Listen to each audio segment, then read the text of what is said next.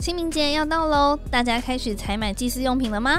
但是有没有发现呢？拜拜完的饰品好像都特别容易腐坏，这到底是为什么呢？今天就请好时刻适航营养师来跟我们大家聊聊清明节应景食品的保存与食安议题吧。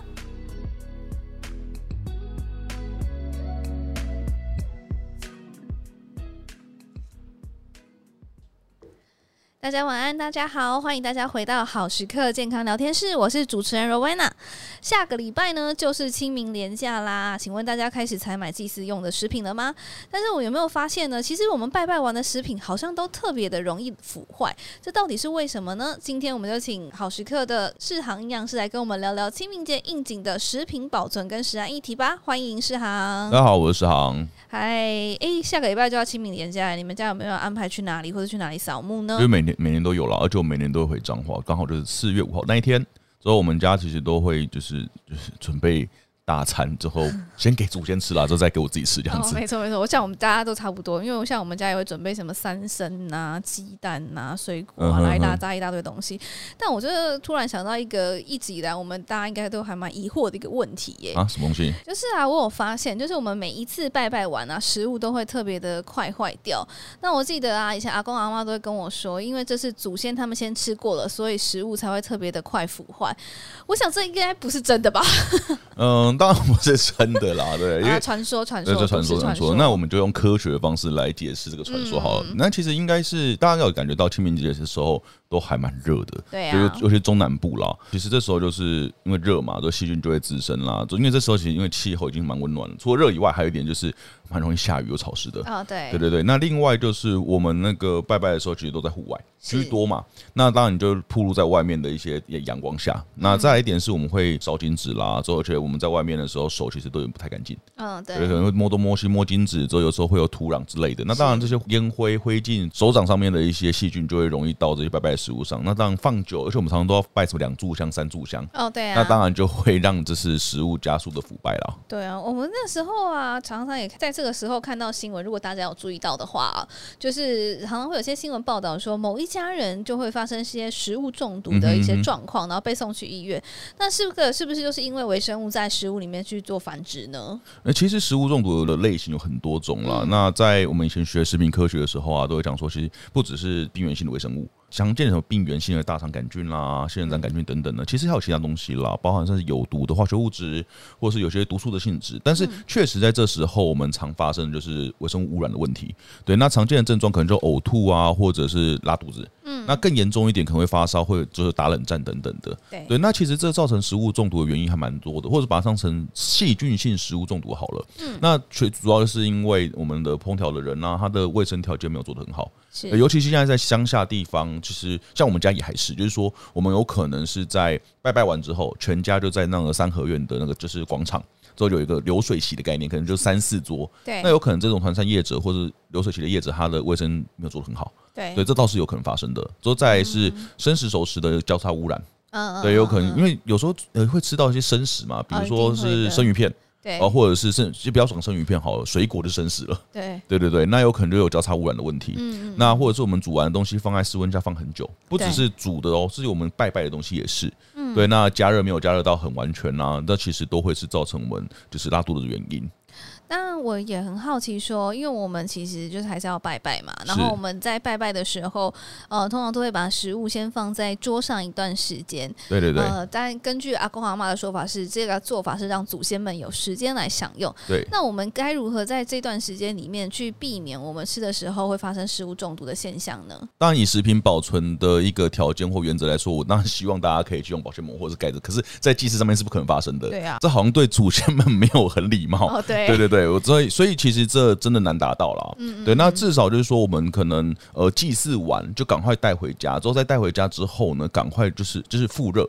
而且复热的过程是要让它充分复热的，可能就是汤要再滚过一次，嗯，对，要滚了一阵子。那也不是说把它加热到好像温温热热我们就吃了，对。那有些菜可能要再重新再就腾鬼啦，嘿对对对，那就不是只是我让它温热我就吃，其实都可以去让这里面微生物就是杀死了。嗯嗯，对，那可以降低一部分的风险。另外是我们复热完之后，可能尽快吃完。那如果没吃完的话，当然很多阿公阿妈会觉得说，就是丢掉就怕剩哎、哎呀，对，但老实说，我没有很建议把它。放到冰箱，又放在室温之类的，就我们隔天复热再吃一次，因为它已经在室温下这么久，微生物已经滋生了。是那我们又把它放冷之后，细菌又滋生更多，对那其实都是造成一些风险啦。嗯，对对对，啊，其实说实在的，自己的健康是最重要的。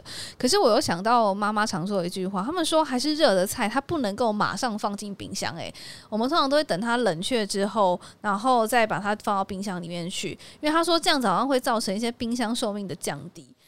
OK，其实这个也是一个迷思啦。这之前我们在官网上面啦，就我们的部落格上面都提到这样的一个迷思，就是嗯对啊其实热菜是可以直接冰的，原因是因为我们在食物保存上有一个所谓的危险温度带，那带就是我们在七度以上、六十度以下，其实就是细菌会开始滋生的一个状况。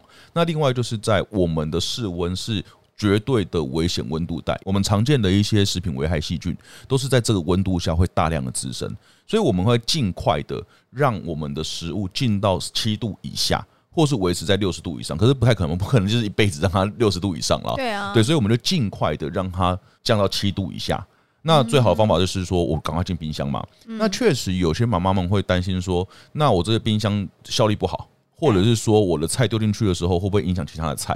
那或者是让冰箱可能坏掉之类的。那我觉得有一个两全其美的方式是说，我的热菜它可能降到六十度以下的时候，就赶快冰进去。那六十度的概念就是我的手碰到那个锅具会有点微烫，不是说一碰到哦烫伤或赶快收回来，是你可以摸它一秒钟，这会烫的感觉，之后收回来那时候那个点大概就是六十度。嗯，对，所以只要降到这样的一个温度点，其实就可以送冰箱了。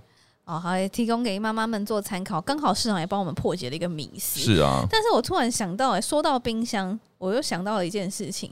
那个长辈群组啊，非常常在传说那种 Line 的讯息说，隔夜菜中的亚硝酸盐含量非常的高，所以吃多了会致癌。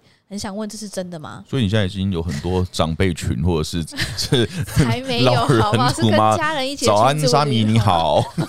这很过分。没有好了好家了人传，OK，给哎，我们我也的其实也会常收到这样的讯息啦。那这其实蛮多人担心的，而且不只是台湾，我觉得大陆或华人体系的这样的资讯其实都蛮多的，就是这种这类型的误传啦。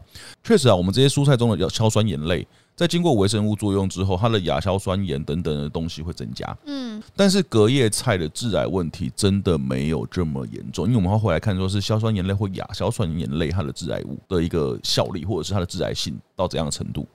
确实，我们的亚硝酸盐它是具有一定的一个致癌风险的。那它如果在跟我们食物中的一些二级胺去碰到的时候，就会形成一个叫亚硝胺的东西。这个东西呢，就是所谓的致癌物。其实不是亚硝酸盐本身的致癌，是它后续产生这个亚硝胺而致癌啦。二级胺这东西呢，其实在一些腐败的肉类里面，或者是放很久的那种的香肠里面才比较多。那这种研究调查里面说，我们一般的肉类里面二级胺含量其实蛮少的。是也就是说，如果我即便有亚硝酸盐，它碰到二级胺的这些量也非常的少，所以当然这样状况之下呢，我们亚硝胺的含量就会少，嗯所以跟我们其实胃癌啊或什么样的风险，我认为是真的没那么严重啦。对，而且其实很多人误解亚硝酸盐，哦而亚硝酸盐呢，它在我们体内会代谢出一氧化氮这样的是嗯物质，那一氧化氮它会让我们心血管舒张。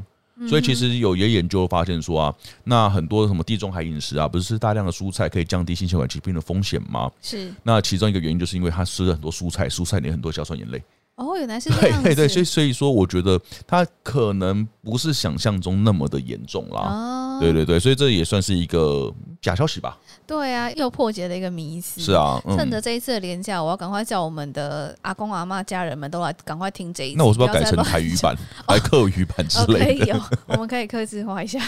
好啦，刚刚市场也已经帮我们介绍了很多关于清明节祭祀的时候要如何保存这些食物。嗯那我还搜集了一些关于清明节常吃的食物相关的问题，想要来问你嗯哼，来来来来来，弄来弄来弄来，一来一来一来。哦。然后呢，第一个就是呢，说到清明节，大家可能第一个想到的应景料理是啥？我第一个想到是润饼啦。所以现哈在站南北吗？哦，我没有，我没有，没有，没有。北部吃，哎、是北部吃春卷，南部吃润饼吗？还是相 反？其实我觉得这两个不是好像一样差不的多嘛东西我觉但是得千万不能加香菜啊，对不对？ 哦，香菜很好吃。不要不要好不要没关系就这好个继是续个人化的 pass，个往下人化往下的部分。OK，好了。印象中啊，往年清明节这段时间，我们会常看到新闻报道有说润饼皮常有检验不合格的状态。我很好奇，这个是为什么啊？诶、就像我们以前有一集也讲说，就是为什么在时节到的时候就会有食安顺序跑出来，哦或食安是新闻，因为这时候会加强力度去抽验。哦，对不对？所以当然抽抽验多了，自然而然新闻就多了。新闻就多。 对对对，我们其实过去啊，在这几年我觉得都比较好，因为大家对这样的要求可能没那么严格了。是以前大家就想要说，那润饼皮就是要白，嗯嗯，说要耐放，对说吃起来要有点甜味。对那当然，有些厂商就是用一些不孝的方法去满足大家的需求啊。对就比如说在饼皮制造过程中去加一些违法的添加剂。那哦在过去几年的时候，在二零一五年、二零一八年的新闻都还有，但二零一九、二零二零好像比较少，还是没有，就是就比以前少很多了啦。就是说，这些厂商会在里面使用吊白块，啊而吊白块是一个工业用的漂白剂。它基本上是完全不能使用在食品上面的，什么？我有听错吗？对它就是业工业用的的工业用的东西加到食品里面对去，对，就是它是一个非法行为啦。啊，这也对太过分了吧？这确实是真没办法，对嗯但是我觉得，如果消费者他在购买的时候不是针对又白又耐放这样的状态去购买，那就需求就不见了嘛。那可能会让这些厂商们就，哎、反正消费者不爱这东西，那我不要加，这也是一个方式啦。对，那另外是消费者其实喜欢吃那饼皮有点甜甜的感觉，哦，对对，所以有些店家会在饼皮里面加甜味剂，嗯嗯，对，那有些会加点糖啦。哦对对对，对那让我们的润饼吃起来口感更好。嗯，对。那另外，我觉得还有一个比较有风险的地方是，因为市场啊那些润饼皮，它可能都放在室温加贩卖。嗯，对对对对，那所以有可能就会过度使用或违法使用防腐剂的问题。所以这些防腐剂啦、甜味剂啦，或者是刚刚讲的吊白块，都是在这个时间呃润饼皮比较常被发现的一个食安的新闻啦。虽然刚刚有提到的那些是违法的一些添加剂，但是我也好像也记得我们在过年特辑的时候，我们有提到嗯嘛，就是食品添加物这件事情，其实有时候它是必要的。所以我们刚刚提到的那些非法的，像是工业用的添加物啊，嗯、如果说是像是加入甜味剂或防腐剂，那它应该还好吧？嗯、没办法，我觉得你我刚刚在聊的都你都有听进去哦。不然我坐在这边里边是边呃当当主持人啊， 没有好啦还是有，认真我永在远希望听就的是我们的东西可以让更多的就消费者、我们的受众可以了解啦。嗯对对，我觉得大家都可以像我们的主持人一样有上进心。谢 谢。好了，那我有说过，其实这些添加物在合法范围里面，当然都是不用担心的。但法规其实明定不同种的添加物，它的使用范围还有它的用量，所以并不是说防腐剂就可以一定用在润饼皮里面。所以它其实要看哪一种防腐剂啦。所以如果它是一个可以使用在这种面粉制品上的防腐剂，它合法合量的状况去使用，那对我们来说的风险就非常的小。对，那因为有些防腐剂只能放在调味料或腌制物里面，是对，那如果使用在润饼皮里面，那就是一个非法的状态啦。哦，原来如此。我想我对食品添加物有一层新的认识了对啊，而且其实除了润饼皮以外，还有几个是大家会忽略的啦。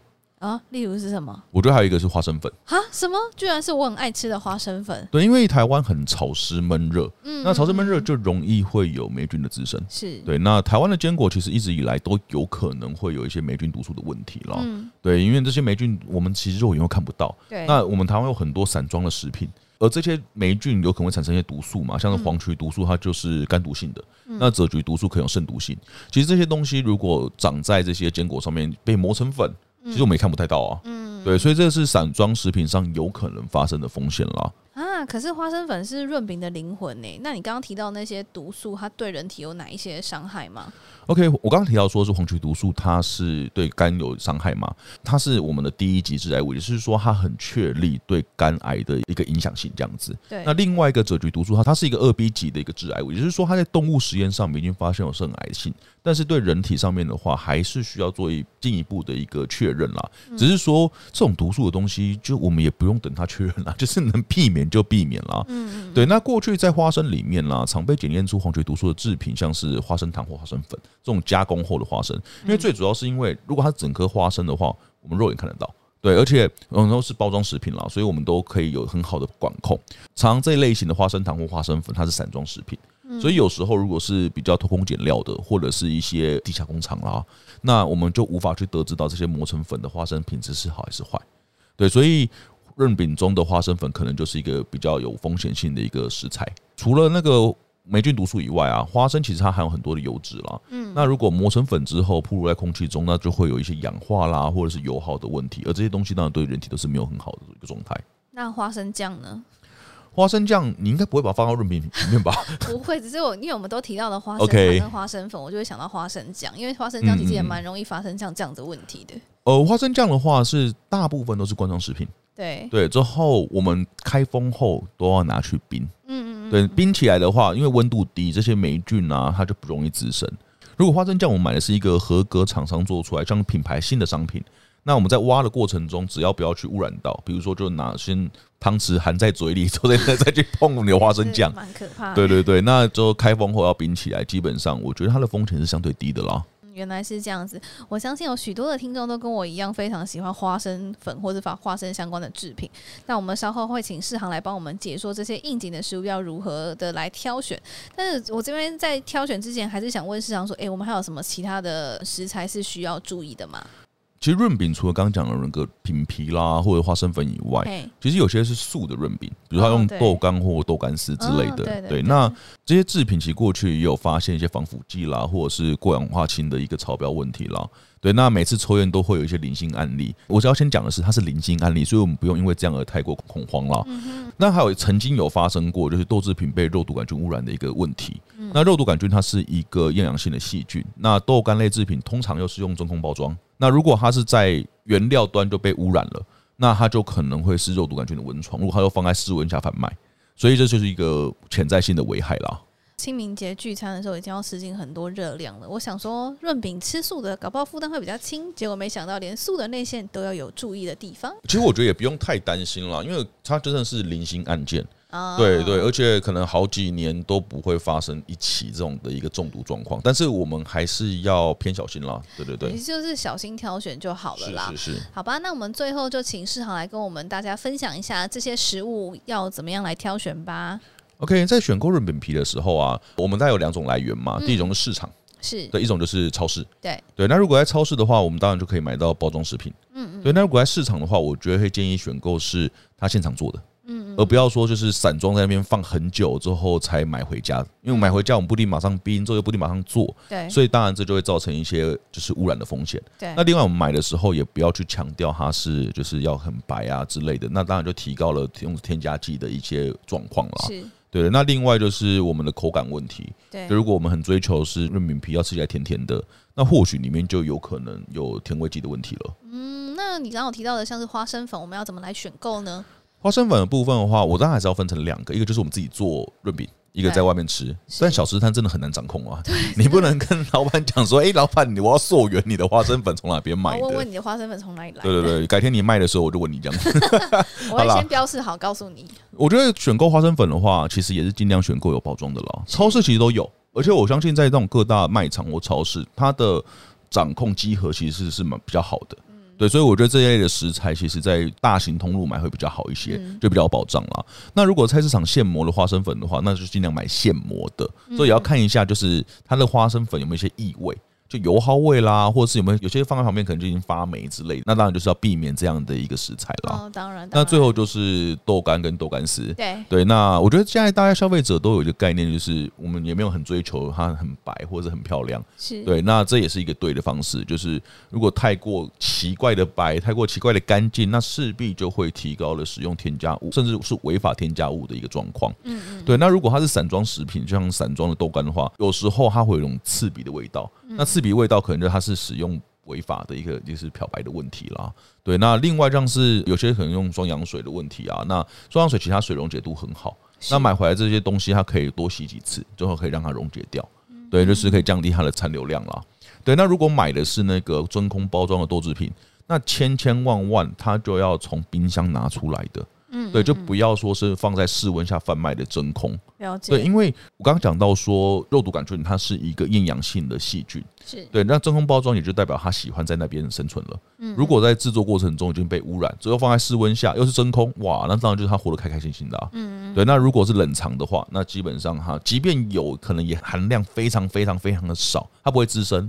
那就比较不会造成后面的问题了。但我还是要跟大家分享，就是说，呃，因为这种食安的新闻也好，或食安事件也好，它都是很零星的，所以我们也不用就是太过的担忧啦。是，对，那而且我们现在食品添加物法规管控其实非常非常严格，即便它有用，那甚至是误用，也可能不会造成人体的危害。对对，因为我们的限量都比危害量低很多。嗯嗯嗯。那有可能你看到一个新闻说它反腐剂超标，那超标的量跟真的造成我们危害的量差距很大。所以我们其实偶尔吃到稍微超标的状况，也不至于对人体有害，所以也不用太担心。